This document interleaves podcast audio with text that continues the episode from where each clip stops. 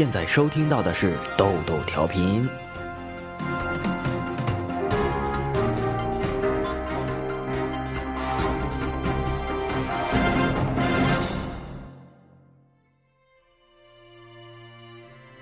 生命的礼物，张天瑞今年四十九岁，他穿着一件深蓝色的旧背心，又黑又瘦，满脸胡茬，总是皱着眉，额头上的皱纹就像是用刀刻上去的。当我主动向他伸出手时，感觉像握着一块粗糙的石头。母亲胡九红四十八岁，是个矮小的女人。她撩起裤腿时，会看到右腿只有左腿一半粗细，小儿麻痹影响了她的一生。她走起路来很慢，一脚高一脚低。在一间门市房前，张天瑞拉起了卷帘门，神情木然地说：“这就是我们的家，所有的家当。事实上，这是一个三十多平米的铺面。”屋子被一个小木柜象征性的隔成了两半，外面半间几乎被几十桶脏乎乎的煤气罐塞满了，仅留出一条通道。屋里到处是煤气味儿，里面十平米左右的半间才是这个家庭真正生活的地方。张天瑞坐在一张可以半躺着的竹椅上，胡九红拉过砖头大小的木凳坐下来，我是客人，被让到了仅剩的一张靠背椅上。胡九红垂着头说道：“家里只有三张凳子。”碗也不够，所以儿子不大把朋友往屋里带，没地方坐。这是一间小到毫无遮蔽的房间，除了一个淡绿色的冰箱和一台一百元钱买回来的二手彩电，再没有像样的家电。一张双人床和一张单人床，沿着墙依次摆放。胡九红扶住那张木质的小床，原来儿子就睡在这儿。这么大的孩子，从没自己住过一间房间。停顿了一下，他叹着气道：“没办法。”太困难了，就连这间简陋的房子也不是他们的财产，而是每个月五百元租来的。在他们的月工资只有四五十元的时候，这对夫妻就下岗了。除了力气，他们再没有什么求生的本领。张天瑞做起了搬运工，每天上高楼换一个重达三十公斤的煤气罐，他能获得五元的报酬。而妻子因为残疾，只能在家洗衣做饭，几乎没有收入。他们唯一的孩子叫张磊，今年二十二岁。就在上个月，他刚刚结束在湖北中医药大学继续教育学院护理专业的学校生涯，也完成了京山中医院的实习任务。这个家庭还欠着学校一年的学费四千八百元，这笔钱他们很快就要攒够了，在未来的生活上看上去挺有盼头。等交了钱，拿到毕业证，张磊也许将成为医护行业中稀缺的男护士。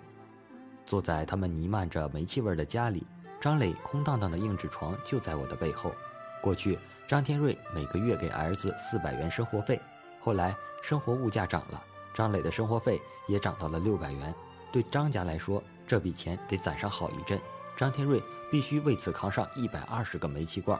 胡九红从来没有将这笔钱一次性的汇出去过，只能每十天给武汉的孩子寄出去二百元。我问他们。张磊抱怨过吗？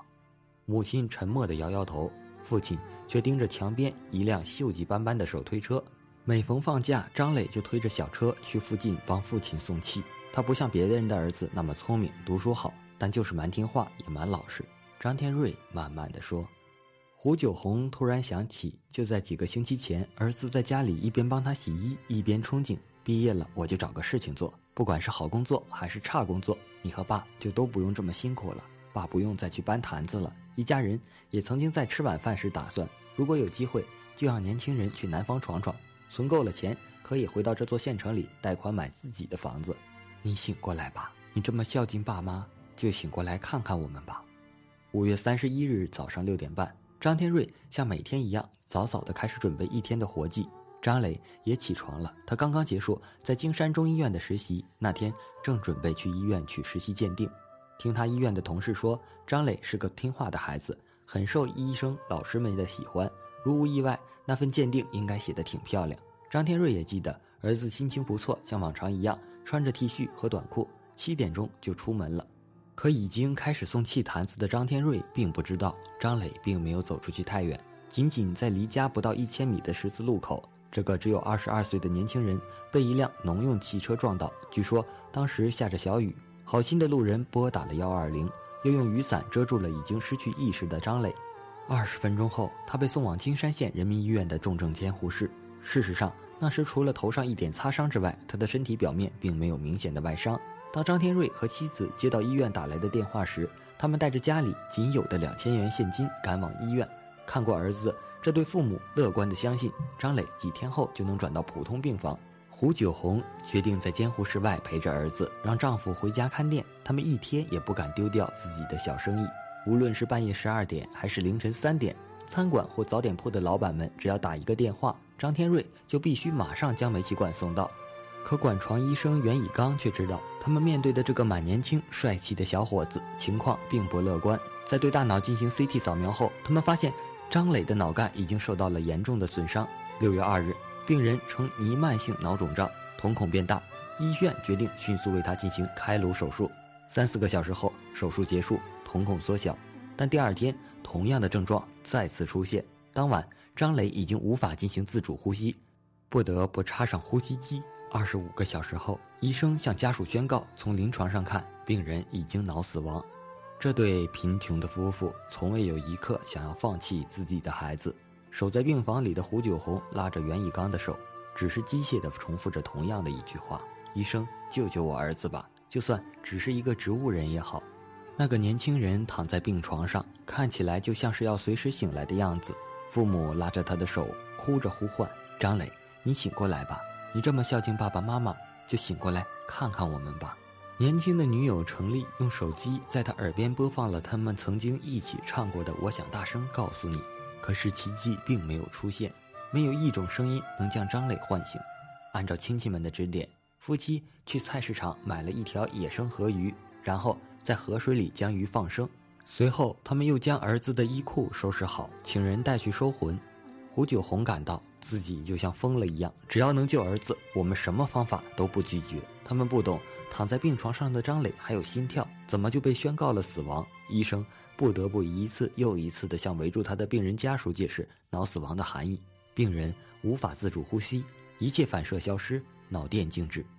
几个小时后，这对夫妇终于接受了这绝望的现实，整个人瘫倒在了地上。张天瑞用双手捂住了脸：“孩子就是我们的希望啊！现在希望变成了肥皂泡，什么都没有了。”是不是捐的太多了？孩子身上到处要动刀子，疼啊！六月五日早上八点，张天瑞瘫在病房前，动都不能动。胡九红被自己的姐姐搀扶着走进了医生办公室，她小声地向在场的医生说出了自己的决定：儿子没希望治好了，我们想把他的器官捐出来。这是一个不大的县城，一个当地的人悄悄告诉我，这里很忌讳这个，要留个全尸，如果传出去了。恐怕在当地连生活都生活不下去。可是最初胡九红还来不及考虑这些。医生向他解释脑死亡时，曾经提到国外的人对脑死亡的接受程度比较高，很多脑死亡的患者进行了器官捐献。那时这个母亲已经接近崩溃，但这句话却好像突然给了他启示。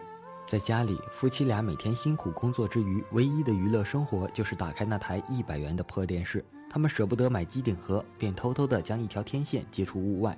尽管只能收看中央一台和京山县电视台，可电视剧里捐献眼角膜的情景却深深地打动过他们。张磊被宣布脑死亡的那一晚，夫妻俩仍守在病房外。矮小的母亲靠着医院的白瓷砖墙壁，她站不稳，眼睛也哭坏了，连报纸上的字都看不清。当时什么感觉都没有，就是痛苦。胡九红呆坐在小板凳上，说到那天晚上，眼里几乎没有了光。他幻想着有人来救救儿子。大脑坏了，能再移植一个健康的大脑吗？不能，当然不能。我那时就想，医院里别人的孩子也许肝坏了，肾坏了，他们也像张磊一样等人救啊。当胡九红把捐献器官的念头提出来时，周围的亲戚们都沉默了，没人表示赞同。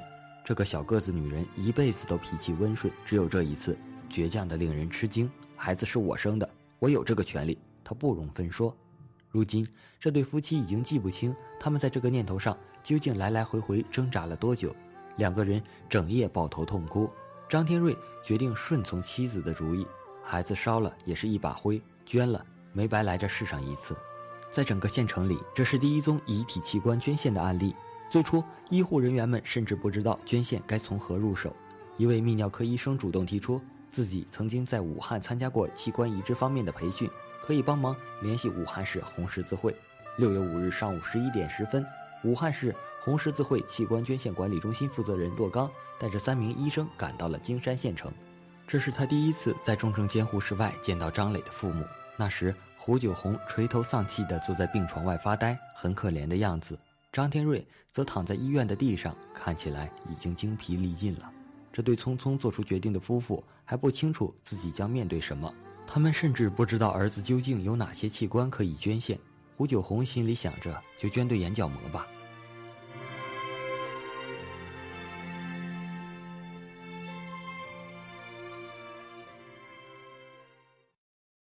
好啦，本期的节目就到这里了。故事的下半部分在明天放送。每天我们的节目只有四分钟。